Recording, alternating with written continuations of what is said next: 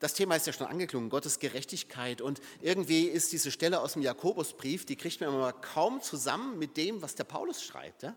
Der ja sagt, dass wir aus Glaube allein gerecht werden, dass wir aus Glaube allein äh, erlöst werden. Und der Jakobus, der sagt jetzt was ganz anderes. Und viele haben Schwierigkeiten, das so ein bisschen zusammenzukriegen.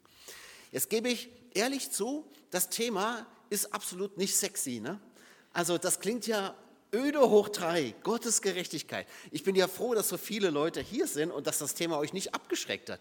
Mir ist leider kein besserer Titel eingefallen, ja, sonst hätte ich mir einen überlegt. Und die Frage ist ja auch, muss man darüber eigentlich schon wieder reden? Und ich glaube, ja, das muss man tatsächlich. Denn es gehört zu den Basics unseres Glaubens. Und ich habe ja so ein paar Predigten, halte ich ja zu den absoluten Grundlagen unseres Glaubens. Da ging es schon mal um Schöpfung, da ging es schon mal um den Menschen.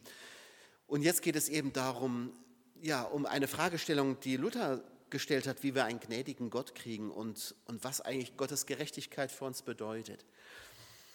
Ich weiß, dass das heutzutage ein bisschen schwierig ist, weil, weil kein Mensch mehr diese Frage überhaupt stellt. Wie kriege ich einen gnädigen Gott? Das war für Luther, war das die zentrale Frage. Und dass er eine Antwort auf diese Frage gefunden hat, das ist für uns höchst bedeutsam. Das ist wirklich eine der Grundlagen unseres christlichen, unseres evangelischen Glaubens vor allem auch. Aber die Frage stellt ja heute keiner mehr. Also, wie kriege ich einen gnädigen Gott? Das interessiert doch die Leute gar nicht mehr. Die Leute fragen überhaupt gar nicht mehr nach Gott. Also die fragen eher, wieso sollte Gott für mich interessant sein? Und oftmals ist Gott degradiert worden zu so einem alten, lieben Opa im Himmel, der tut uns schon nichts, ja, Gott ist ganz harmlos, so. Also die, nach der Gnade Gottes muss man heute gar nicht mehr fragen. Insofern ist das immer ein bisschen schwierig. Aber wir sind mit dieser Frage echt im Zentrum unseres Glaubens. Und darum ist sie auch wichtig. Und sie ist auch deswegen, habe ich mich heute dafür entschieden, weil eben ja Reformationstag ist. Das wird ja auch schnell vergessen vor lauter Halloween, ja, dass ähm, am 31. Oktober Reformationstag ist. Und deswegen habe ich mich für diese Predigt heute entschieden. Ich werde wahrscheinlich nächste Woche mal was zu Israel sagen, aus aktuellem Anlass. Aber heute sind wir hier. Also, Gerechtigkeit Gottes. Das kennen wir eigentlich, das, das wissen wir ja eigentlich auch, dass Gott gerecht ist. Also wir, zumindest dürfte man das von einem Gott erwarten, dass er gerecht ist. Ne? Denn gerecht, ganz im juristischen Sinne, das sollte er schon sein. Gerecht ist jemand, der sich, oder ein Richter zum Beispiel, der sich an die vorgegebenen Gesetze hält, der sie in ihrem Sinne urteilt. Der kann, ein Richter kann sich ja ein Urteil nicht aussuchen.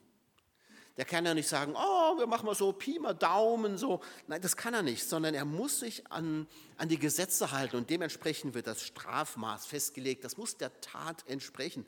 Er darf niemanden zu lebenslänglich verurteilen, der im, im Laden Kaugummi geklaut hat. Das geht ja eben nicht. Ne? Jeder soll bekommen, was er verdient, so. Oder wie, wie das Gesetz das sieht. Er darf auch die Person nicht ansehen. Es müssen alle gleich sein. Ob das immer so ist, ist eine andere Frage, aber so sollte es sein. Und er muss alle Argumente und Gegenargumente gehört haben, die Anklage, aber auch die Verteidigung. Es muss ja alles berücksichtigt werden. Und wenn dann ein Richter so in dem Sinne urteilt, dann ist er gerecht. Und so ist Gott auch. Und Gott ist absolut gerecht, viel gerechter als jeder Richter das jemals sein kann. Wenn du Recht kriegst, heißt es ja noch lange nicht, dass das gerecht war. Ne? Das sind ja zwei unterschiedliche Dinge. Aber ein Richter kann eben nicht mehr. Er kann nur nach Recht beurteilen. Aber Gott ist viel mehr. Gott ist wirklich gerecht. Er beurteilt uns so, wie wir es verdienen. Und wenn irgendwer uns kennt, dann doch Gott. Er weiß alles über uns. Wir sind ja vor ihm wie ein offenes Buch. Und wenn irgendwer uns gerecht beurteilen kann, dann er. Niemand kennt uns so gut wie er. Und er, er schaut sich alles an und er ist ein absolut gerechter Gott. Und das erwarten wir doch auch von ihm. Gott soll gerecht sein, er soll doch das Gute auch irgendwie belohnen, oder? Das muss doch so sein.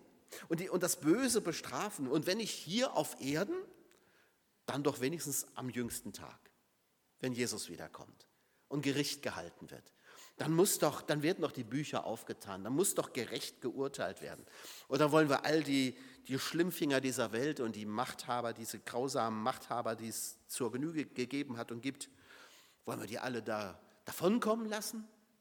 Das wäre ja den Opfern gegenüber auch nicht gerecht. Aber wer sind denn eigentlich die Guten? Und wer sind denn eigentlich die Bösen? Ist das denn eigentlich so eindeutig?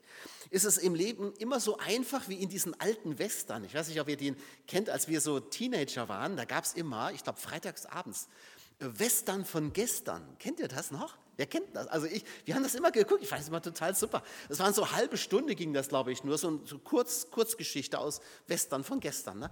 Und die Guten, die hatten immer weiße Hüte, immer. Immer. Du wusstest immer, wer der Gute ist. Und die Bösen hatten schwarze Hüte. Das war so einfach. Das war super. Aber im Leben ist es eben nicht immer so. Ne? Äh, das ist, dann wäre es ja einfach. Dann, dann wüsste ich schon genau, wie ich die Hüte verteilen könnte. Ne?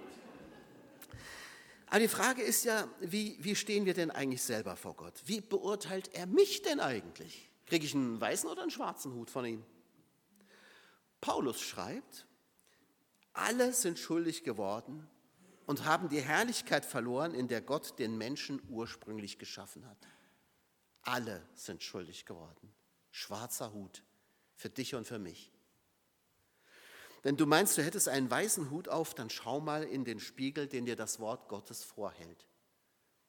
Dann wirst du ganz schnell merken, der Hut ist schwarz. Der Mensch ist nicht im Kern so gut, wie das die Humanisten so gerne glauben. Und ich, äh, ich weiß im, im Ernst nicht, wie man das überhaupt noch glauben kann, nach Auschwitz oder wenn wir uns heute die Tage angucken. Ich weiß nicht, ob ihr es gelesen habt. Ich werde dann nächsten Sonntag mehr dazu sagen. Was, was die Hamas-Terroristen veranstaltet haben in Israel, welche Grausamkeiten. Ich habe jetzt noch mit meinem Freund aus Israel gesprochen. Das, wie will man da ans Gute im Menschen glauben? Das frage ich mich immer. Das, für mich geht das nicht. Also der Mensch ist das nicht. Die Bibel sagt es klar, das Dichten und Trachten des menschlichen Herzens, so altes Lutherdeutsch, ne? also das Streben des menschlichen Herzens, das ist böse von klein auf. Warum? Weil unser Streben immer wegführt von Gott und von seinen guten Ordnungen und die katastrophalen Ergebnisse, die sehen wir doch. Da steht also dieses Urteil Gottes steht über allen Menschen, schwarzer Hut, schuldig. Das gilt auch für die, für die Frommen zum Beispiel. Da gibt es kein Vertun. Wir könnten ja mit Fug und Recht sagen, ich habe mich doch bemüht, ja, ich, ich bemühe mich doch gut zu leben und ich glaube doch auch an Jesus und so. Und natürlich bemühe ich mich dann auch nach den Geboten Gottes äh, zu leben. Aber Paulus sagt, alles Rühmen ist ausgeschlossen. Also keiner kann sich etwas einbilden vor Gott, dass er alles richtig gemacht hätte.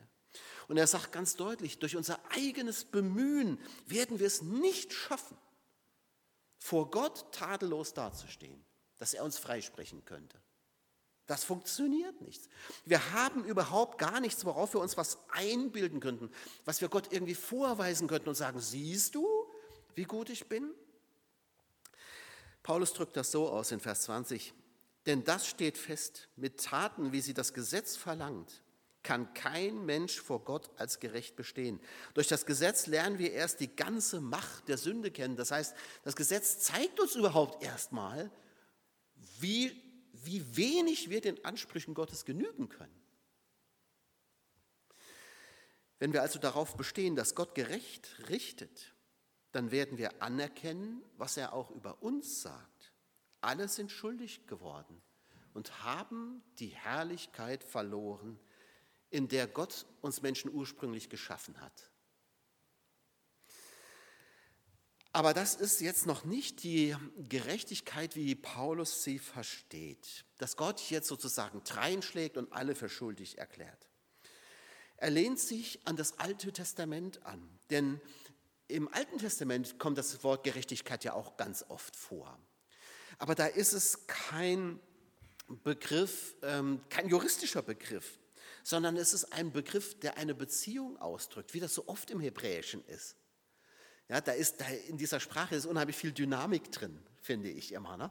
Und da geht es viel mehr um Beziehungen, als dass man irgendwas sachlich feststellt. Und so ist es bei Gerechtigkeit auch. Ihr müsst mal darauf achten, wie oft Gerechtigkeit und Heil im Alten Testament nebeneinander gebraucht werden oder zusammen genannt werden. Weil Gottes Gerechtigkeit mit seinem Heil zu tun hat, mit seiner Beziehung zu den Menschen. Und daran lehnt sich äh, der Paulus auch an, wenn Gott uns gerecht äh, richten würde, also im juristischen Sinne, dann hätten wir ja schlechte Karten. Aber Gott geht eben einen anderen Weg. Er gibt uns eben nicht das, was wir verdienen, sondern das, was wir uns nie hätten verdienen können. Die gute Nachricht, die, aus der ich ähm, äh, eben gar nicht gelesen habe, fällt mir gerade ein, ähm, die hat ein, Entschuldigung, ähm, die übersetzt Gerechtigkeit mit rettende Treue Gottes. Vielleicht lese ich uns tatsächlich die Verse noch. Ich hab's, ich hab, oder habe ich die gelesen? Jetzt bin ich echt gerade ganz durcheinander. Nee, habe ich gar nicht, ne? Ja, dann lese ich sie mal noch mal kurz. Also, aus Römer 3 ab Vers ähm, 21. Jetzt aber ist die Gerechtigkeit Gottes, nämlich seine rettende Treue, da kommt es, offenbar geworden. Er hat einen Weg zum Leben eröffnet, der nicht über das Gesetz führt und doch in Übereinstimmung mit dem, was das Gesetz und die Propheten bezeugen, steht. Dieser Weg besteht im Glauben, das heißt im Vertrauen auf das, was Gott durch Jesus Christus getan hat. Alle erfahren Gottes rettende Treue, die in diesem Glauben stehen. Es gibt hier keinen Unterschied. Alle sind schuldig geworden und haben die Herrlichkeit verloren, in der Gott den Menschen ursprünglich geschaffen hatte.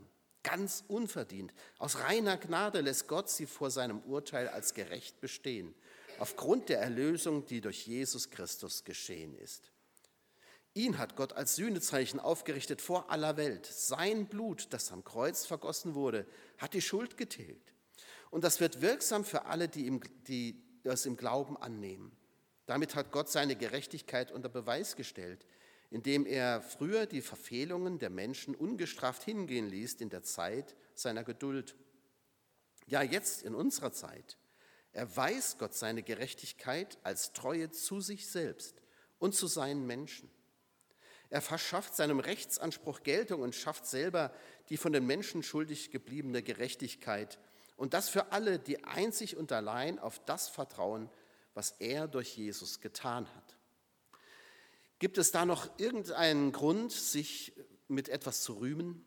Nein, alles Rühmen ist ausgeschlossen. Durch welches Gesetz? Etwa durch das Gesetz der Werke, das von Menschen Leistungen fordert? Nein, sondern durch das Gesetz des Glaubens, das den Menschen zum Vertrauen einlädt. Denn für mich steht fest, Allein aufgrund des Glaubens nimmt Gott Menschen an und lässt sie vor seinem Urteil als gerecht bestehen. Er fragt dabei nicht nach Leistungen, wie das Gesetz sie fordert.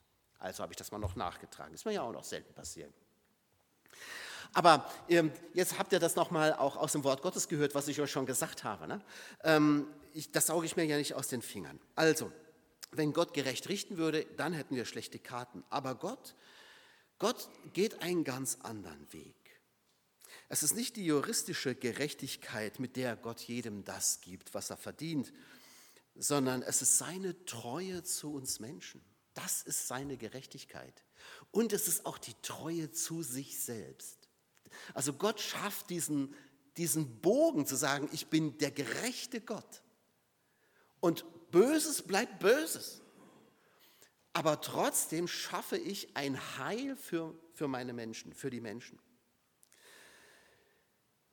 Das Dichten und Trachten des menschlichen Herzens, das Streben ist böse von Jugend auf, so habe ich das eben zitiert. Dieses Wort steht ja im Zusammenhang mit der Sintflutgeschichte. Und da hat Gott ja die Menschen weitgehend vernichtet. Ne? Er hat ja nur ein paar übrig gelassen. Aber er stellt dann fest, die haben sich gar nicht verändert. Die Menschen sind ja immer noch so. Und was tut Gott? Als er das feststellt, radiert er dann auch noch den Noah aus und seine Familie? Nein, sondern er sagt, ich will hinfort nicht mehr die Erde verfluchen um der Menschen willen. Denn das Dichten und Trachten des menschlichen Herzens ist böse von Jugend auf. Und ich will hinfort nicht mehr schlagen alles, was da lebt, wie ich getan habe. Solange die Erde steht, soll nicht aufhören Saat und Ernte, Frost und Hitze, Sommer und Winter, Tag und Nacht. Den Winter hätte Gott weglassen können, meinetwegen. Aber ist okay, gehört halt dazu. Aber ihr, also Gott sieht, die Menschen sind kein Deut besser geworden. Aber dann führt das nicht dazu, dass er sagt, dann radiere ich sie ja eben vollständig aus, sondern er sagt, nee, das ist jetzt halt so. Aber diesen Menschen wende ich mich zu. Ich sorge dafür, dass sie leben können. Ich werde diese, diese Erde, diese Welt am Laufen halten. Und ich gebe ihnen alles, was sie brauchen, damit sie leben können. Das sagt Gott. Und da deutet sich das schon an, was seine Gerechtigkeit ist. Und das Zeichen gibt er ja dann den Regenbogen. Das also ist Gerechtigkeit Gottes. Er verbündet sich mit den Menschen. Man sagt, das ist der Noah-Bund, so nennt man diese Verse hier, ne? der Noah-Bund. Er verbündet sich also mit den Menschen, die es einfach nicht schaffen, aus ihrer Haut zu kommen. Ich ja auch nicht. Ne? Wir bleiben ja Sünder. Wir bleiben doch schon hinter unseren eigenen Ansprüchen zurück. Ich lebe doch nicht das Ideal, das ich von mir selber habe. Ne? Ich weiß, wie ich sein müsste, aber ich weiß, wo ich das nicht schaffe. Ich kann nicht aus meiner Haut. Und deswegen kommt Gott in meine Haut und in deine. Er wird ein Mensch. Er schlüpft in unsere Haut. Er wird in Jesus einer von uns, nur ohne Sünde. Jesus ist der Einzige, der wirklich einen weißen Hut aufhat. Jesus ist der einzige Mensch mit weißem Hut.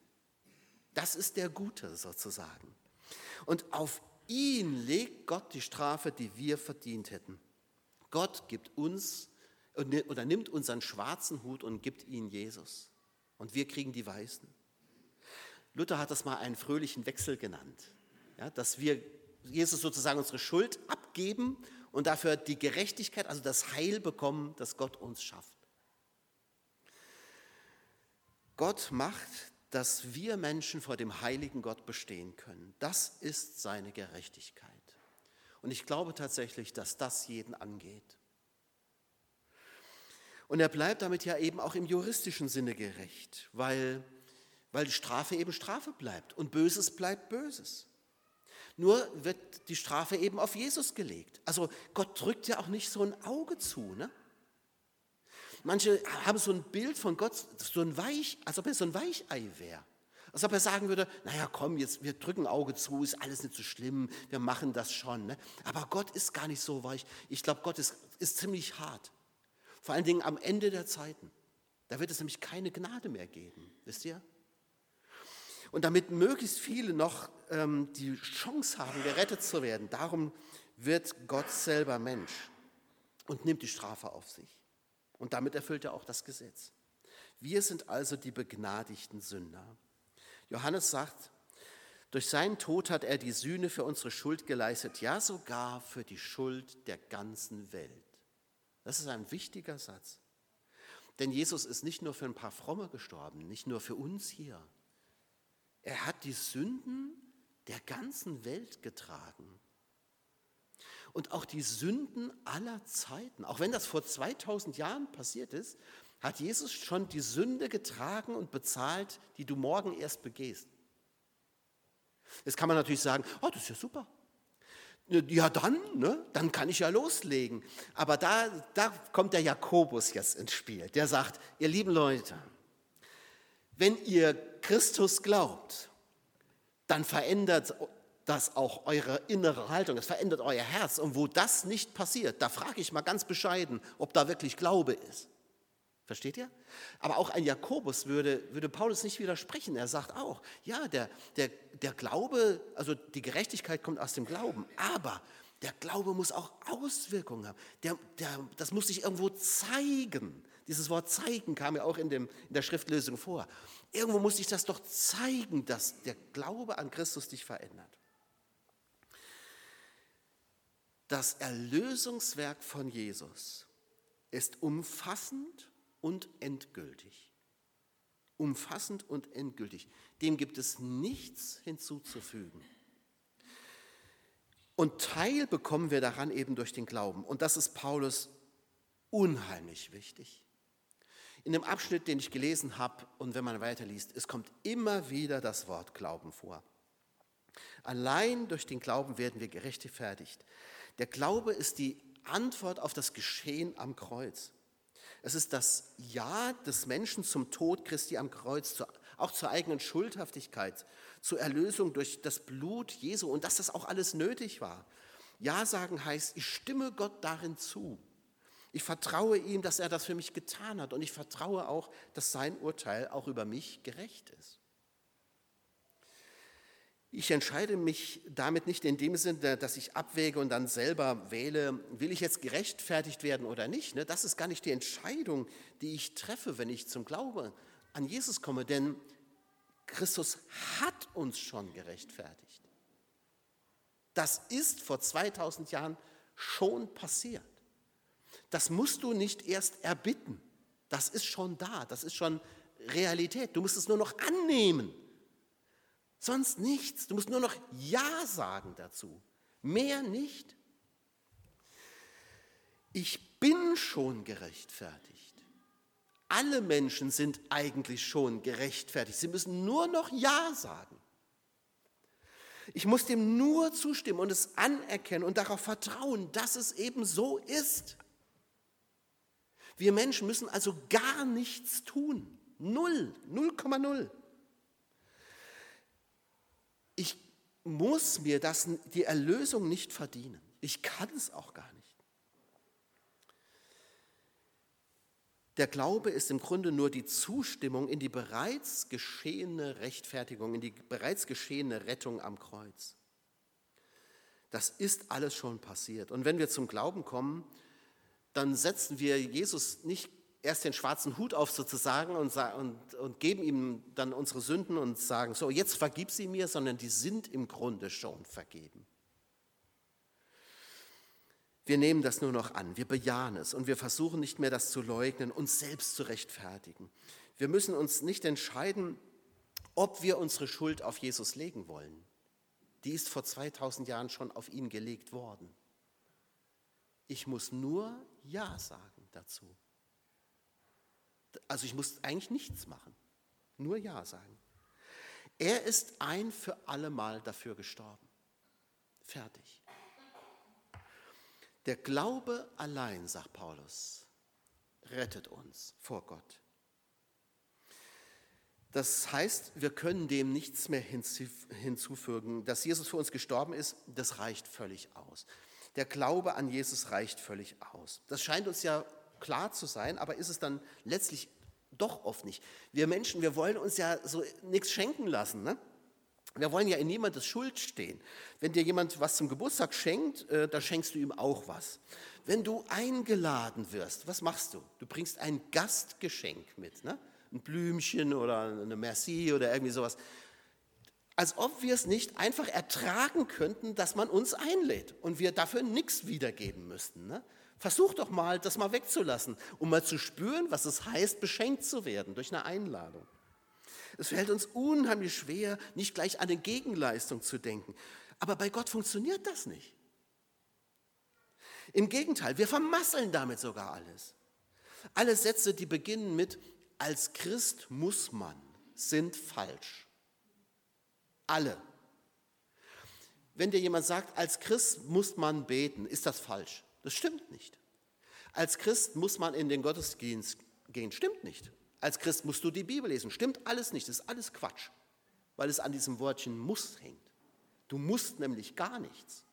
Du solltest, ja, da würde ich sofort unterschreiben, ja. Du solltest beten, in den Gottesdienst gehen und so weiter, Bibel lesen. Ja, unbedingt, ja. Ich werbe, ich werbe dafür. Aber du musst es nicht, um gerettet zu werden. Das ist nicht der Punkt. Du musst nur glauben. Mehr nicht. Nur Ja sagen zu dem, was Jesus schon längst für dich getan hat. Paulus sagt, wenn du versuchst, durch eigenes Handeln irgendwie noch dich vor Gott in ein besseres Licht zu stellen oder wenn du das oder wenn du meinst, du müsstest dich vor Gott rechtfertigen und dir den Himmel verdienen, vermasselst du alles. Dann sagt Paulus im Galaterbrief, dann ist Jesus für euch umsonst gestorben. Wenn ihr meint, ihr könntet es euch verdienen, dann ist Jesus für dich umsonst gestorben. Wir sagen oft, aber ich muss doch als Christ jetzt auch so leben, dass, dass, dass, ich, dass das sichtbar wird. Und da kommt, wie gesagt, der Jakobus zum Tragen. Jo, würde Jakobus sagen, das, das solltest du. Also, aber eben nicht, weil du es musst, um gerettet zu werden, sondern weil du schon gerettet bist. Diese Tatsache verändert dein Leben. Das passiert. Und wo es nicht passiert, muss man mal fragen, wo stehst du denn eigentlich im Glauben? So würde Jakobus sagen. Natürlich lebt man als Christ anders. Wer, wer, Jesus vertraut, der wird verändert werden. Luther schreibt in, ähm, in der Freiheit eines Christenmenschen, darum sind zwei Sprüche wahr. Gute, fromme Werke machen nimmermehr einen guten, frommen Mann, sondern ein guter, frommer Mann macht gute, fromme Werke. Und böse Werke machen nimmermehr einen bösen Mann, sondern ein böser Mann macht böse Werke. Es ist so, dass stets die Person zuvor, vor allen guten Werken, gut und fromm sein muss und die guten Werke von der frommen, guten Person folgen und ausgehen. Gleich wie Christus sagt, ein böser Baum trägt keine gute Frucht. Ein guter Baum trägt keine böse, äh, keine böse Frucht. Jakobus sagt, der Glaube ohne Werke ist tot. Ja, das stimmt ja auch. Denn wo Jesus uns verändert, da muss das irgendwo im Leben auch mal sichtbar werden. Aber nicht die Werke erlösen uns, nicht das, was wir tun, erlöst uns, errettet uns, sondern allein Jesus. Und wenn du was hinzutust, bist du auf dem falschen Dampfer. Wir können auch dem Erlösungswerk Jesu nichts hinzufügen. Wir müssen es auch gar nicht. Und das ist ja das Evangelium. Er hat alles für uns getan. Wir müssen nur noch Ja sagen. Und das ist, das muss echt noch, das, das muss man immer wieder predigen, habe ich das Gefühl, weil, weil manche Christen dann doch fragen, ja, aber wie ist das denn, wenn ich jetzt morgen dann wieder sündige? Und mir ist sehr, sehr eindrücklich mal der Hilmar Schulze im, im Gedächtnis geblieben. Der war in Simmersbach, hat da eine Evangelisation gehalten. Und er hat von seinem Vater erzählt, der im Sterben lag, auf dem Sterbebett. Und der ihn, den Hilmar, fragte, hat's gereicht? Habe ich genug getan? Und der Hilmar ihm auf dem Sterbebett sagt, nee Papa, nee Vater hast du nicht, nee es hat nicht gereicht. Aber Jesus hat für dich alles klar gemacht. Es reicht für niemanden. Es reicht nie. Das ist der Punkt. Wir können uns noch so bemühen, es reicht nicht. Und wir müssen das einfach mal kapieren, dass Jesus alles vollumfänglich erledigt hat. Wir müssen nur Ja sagen. Und natürlich, wir dürfen immer wieder zu Jesus kommen und ihn um Vergebung bitten. Und ich glaube, dass das auch wichtig ist. Und dann ist es erledigt. Glaub's halt einfach. Das sagt das Neue Testament immer wieder. Glaub's halt einfach, dass es so ist. Du kannst nicht alles richtig machen. Nie. Und trotzdem bist du ein geliebtes Kind Gottes. Und trotzdem hat Gott alles für dich getan und er hat für dich bezahlt. Und die Frage ist deswegen nicht, ob du alles richtig machst. Das tust du sowieso nicht. Die Frage ist, ob du Jesus glaubst dass er für dich alles richtig gemacht hat. Ihr Lieben, das ist so wichtig, so entscheidend für unseren Glauben, weil wir sonst immer irgendwo auf eine schiefe, blöde Bahn kommen. Dass wir doch meinen, man muss, ich muss, ich muss, und dann wird der Glaube ein einziger Krampf und Kampf. Wenn der Glaube uns sich frei, frisch und fröhlich macht, dann ist irgendwo was schief. Ich möchte, ich schließe jetzt ich schließe mit diesem wunderschönen Luther-Zitat. Nochmal Luther, das ist ja immer ein bisschen altes Deutsch, ne? aber er, ich, er formuliert das ja so schön. Ihr kennt das vermutlich auch, wo er von dem Durchschlupfen spricht. Ne? Ich, ich zitiere euch das nochmal und damit schließe ich dann. Er sagt, mir ist es bisher wegen angeborener Bosheit und Schwachheit unmöglich gewesen, den Forderungen Gottes zu genügen wenn ich nicht glauben darf, dass Gott mir um Christi willen dies täglich beweinte Zurückbleiben vergebe, so ist es aus mit mir. Ich muss verzweifeln. Aber das lasse ich bleiben. Wie Judas an den Baum mich hängt, das tue ich nicht. Ich hänge mich an den Hals oder Fuß Christi wie die Sünderin. Ob ich auch noch schlechter bin als diese, ich halte meinen Herrn fest dann spricht er zum Vater. Dieses Anhängsel muss auch durch. Es hat zwar nichts gehalten und alle deine Gebote übertreten, Vater, aber er hängt sich an mich. Was will's? Ich starb auch für ihn. Lass ihn durchschlupfen. Das soll mein Glaube sein. Amen.